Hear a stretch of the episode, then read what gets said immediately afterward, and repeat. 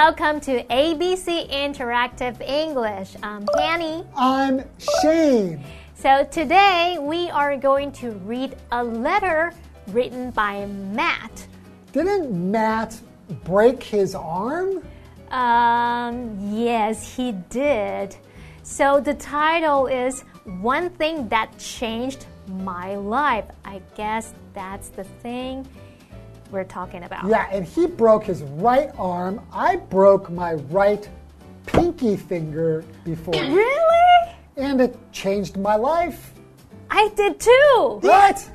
我这只也有受伤，这样哎子手指真的是有点头凹过歪去，歪歪的，你看这样看得到吗？我有我有点歪，这个可能直，这个呃没办法。啊， 哇，cool！嘿酷！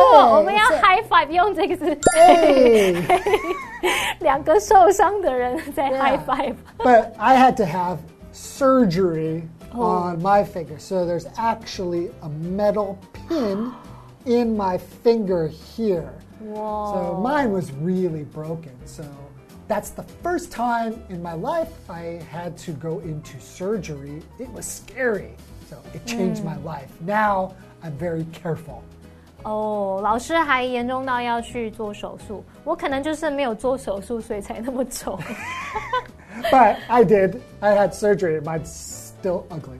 哦，好，那今天我们来看看 Matt 这位作者呢，他是右手臂弄断了，这更严重，跟我们这比起 Poor 来， Matt 我们这个没什么小意思。 True. 好，那来看看到底是为什么这件事改变他的一生。 Okay. Okay, so let's start reading.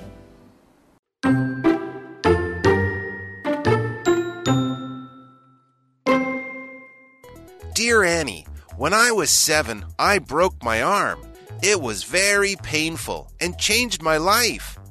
One summer day, my parents and I went to a park. I played in the sand. After that, I began climbing the monkey bars. Then I fell and broke my right arm. I was rushed to the hospital. I had to wear a cast for a month. I couldn't write, and I couldn't play the violin either. From that experience, I learned that I have to think twice before I do anything. Thanks, Matt.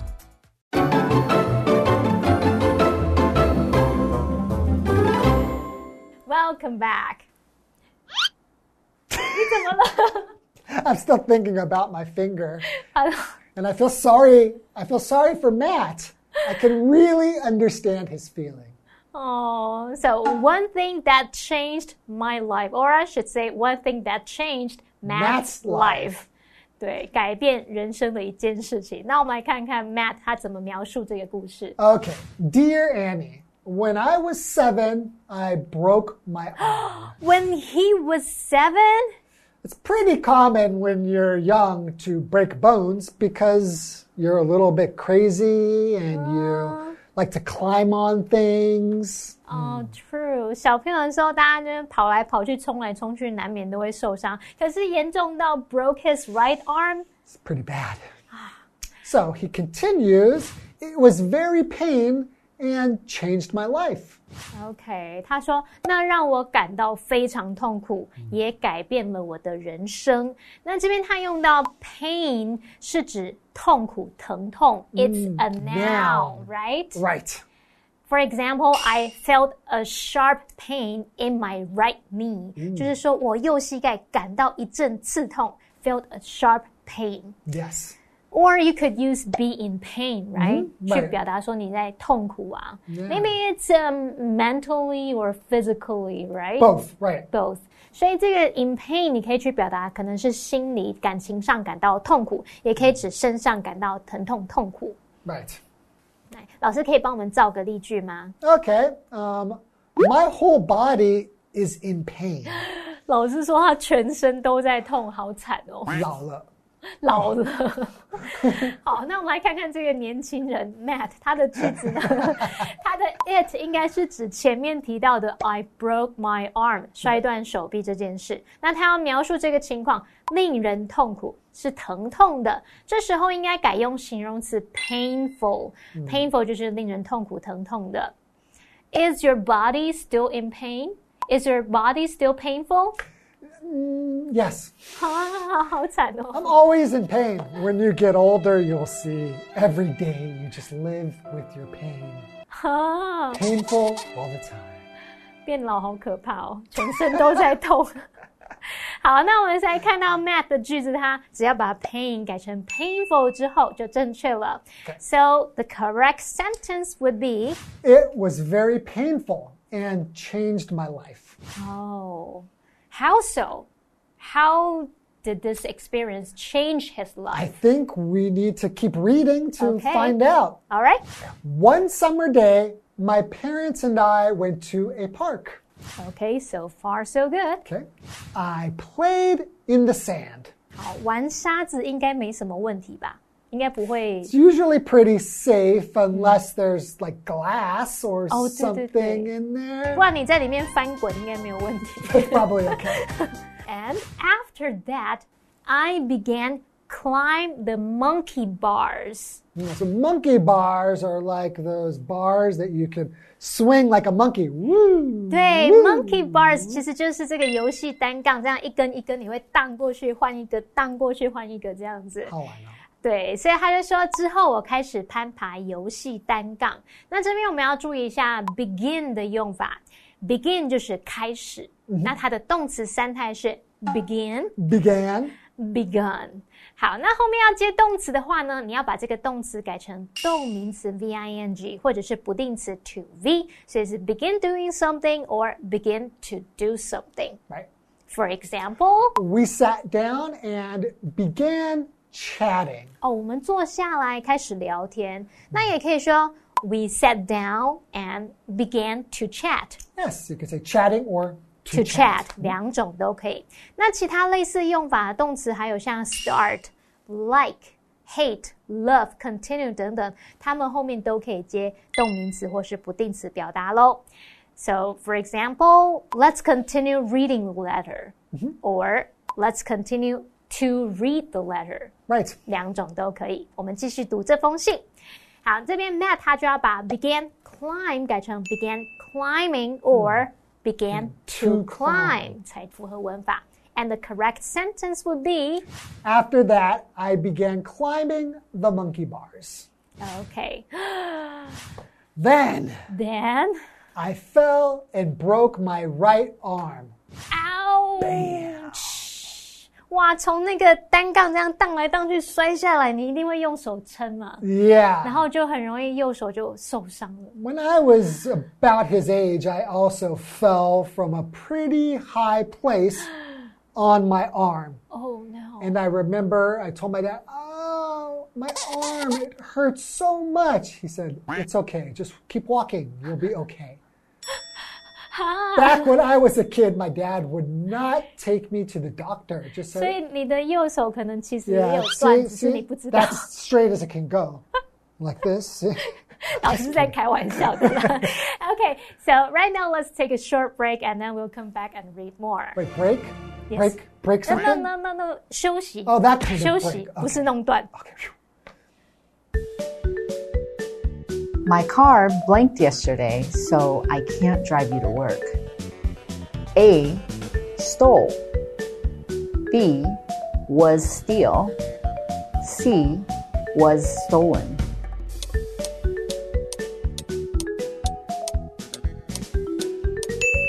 My car was stolen yesterday, so I can't drive you to work.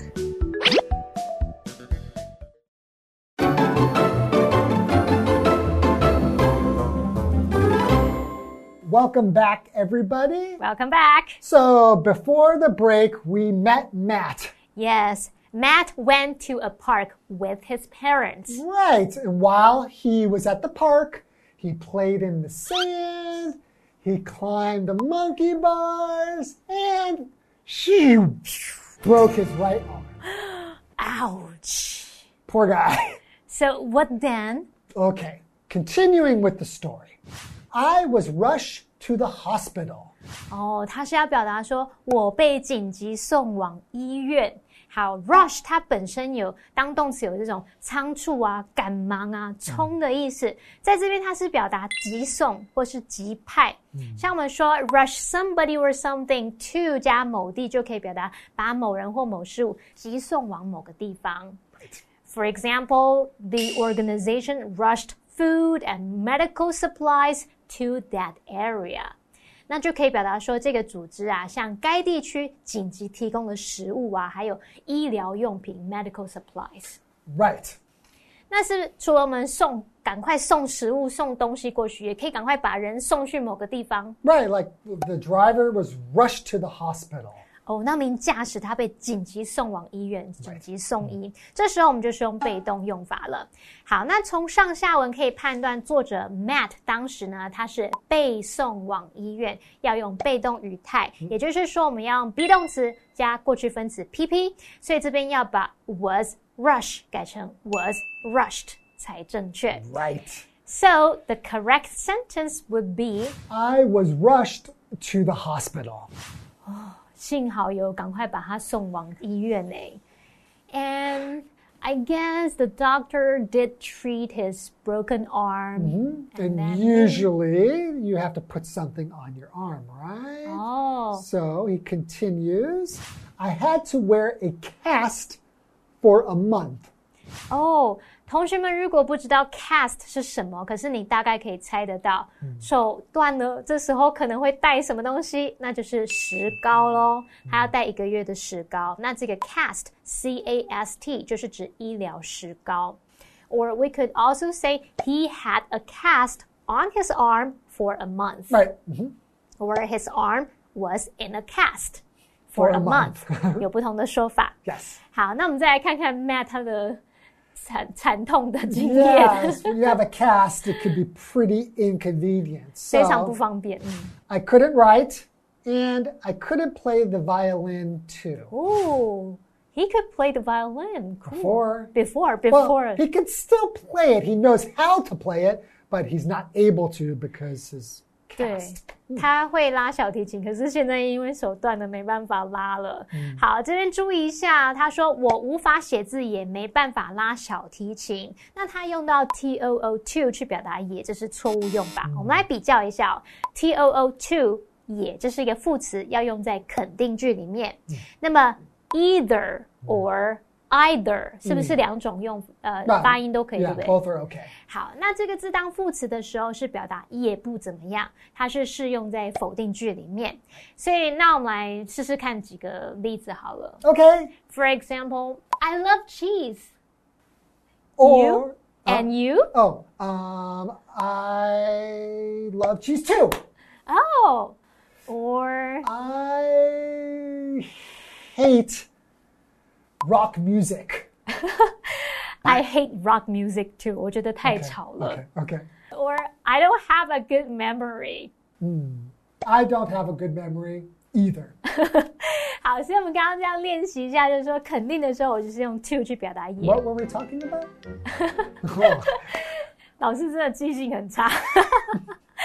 好，然后再来说 否定的时候，就是用 either 去表达也怎么样，也不怎么样。那现在 Matt 他说呢，他不能写字，也不能拉小提琴，这个也不要用 either 去表达才正确。So the correct sentence would be I couldn't write and I couldn't play the violin either. okay. And let's continue reading. Okay. It says, In that experience, I learned that I have to think twice before I do anything. 老师，think twice 是什么？要想两次，对不对？ Yeah, I mean, you have to just think more. 哦，对，think Look carefully。 at everything and look at it again. 对 Okay. 就是谨慎，就是三思而后行。所以他说，从那次的经历，我学到了，在做任何事之前必须 think twice，三思而后行。那么这个 experience 它是名词，表示经历、经验。In that experience，字面意思是说在那次经历当中。可是 Matt 应该是要表达他从那一次经历学到了什么，所以介系词用 from 比较适合。好，那我们造个例句好不好，老师？ Okay, um, from that experience, I learned some valuable lessons. 哦，从那次的经历，我学到了一些宝贵的教训。好，那补充一下，如果你是用 in one's experience，可以表达根据某人的经验。嗯，像 in my experience，listening to others is important。 根据我的经验，老师你都不听人讲话。Did you say something？根据我的经验，倾听别人说话是很重要的。OK，好了，那所以 Matt 他这边应该要把这个 in that experience 改成 from that experience 才正确。Okay. So the correct sentence would be Okay. From that experience, I learned that I have to think twice before I do anything. and then he writes Thanks, Matt. 好，相信同学们应该也有学到，就是去玩的时候要小心一 Yeah, 点。 basically speaking, thinking twice just means be careful. Right. 而且呢，我觉得就是 you have to know your limits。嗯，小朋友有时候会觉得啊，他们都没有想到后果，不然后怕死啊。 不怕死，对，就是去玩，他觉得哇，这我可以，这我可以，然后去试了之后才发现 I was 我不 the 可 same 以。 way. I thought I was like a Superman when I was a kid. I never thought I can get hurt. So the important lesson is to know your limits，要知道自己的极限在哪。Okay, so that's it for today. Thanks for watching, and we'll see you guys next time. Be bye bye. careful and take care. Yes, bye bye. Don't break anything.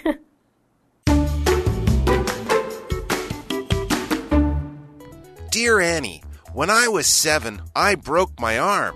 It was very painful and changed my life. One summer day, my parents and I went to a park. I played in the sand. After that, I began climbing the monkey bars. Then I fell and broke my right arm. I was rushed to the hospital. I had to wear a cast for a month. I couldn't write, and I couldn't play the violin either. From that experience, I learned that I have to think twice before I do anything. Thanks, Matt.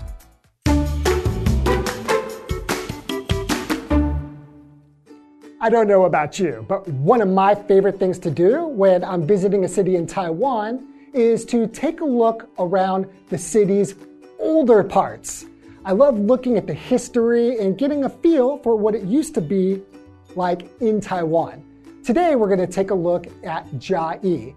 And in Jiayi, we have the Yunshao Ancient Pathway. So let's take a walk and enjoy the scenery together. Yunchao Ancient Pathway is a historic place in Jiayi City. It is one of the four ancient pathways in Jiayi City. This pathway was built about 300 years ago. It led to the north gate of Zhuluo City, the old name of Jiayi City. At that time, this pathway was a necessary route to Zhuluo City for people from Minxiong, Zhuqi, and Meishan. Now, there are many murals at Yunchao Ancient Pathway. These murals describe what the people's lives looked like in the past. One of the biggest features at Yunchao Ancient Pathway is cutting incense feet. Cutting incense feet is a handmade skill to make incense sticks. Its history is more than 100 years. However, fewer and fewer incense sticks are made by hand. Most of them are made by machines. In order to let more people know about cutting incense feet, they teamed up with local schools and hold some activities.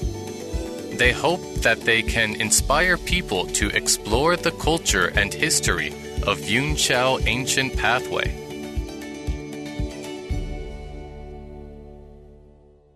I can't believe that I've been to Jiayi so many times and I have never walked along the Yunshao Ancient Pathway. I can't wait to go look at the beautiful murals explaining how people in ancient days used to live. And why not check out cutting incense feet? That is definitely interesting. So I hope you enjoy your trip to Jiayi.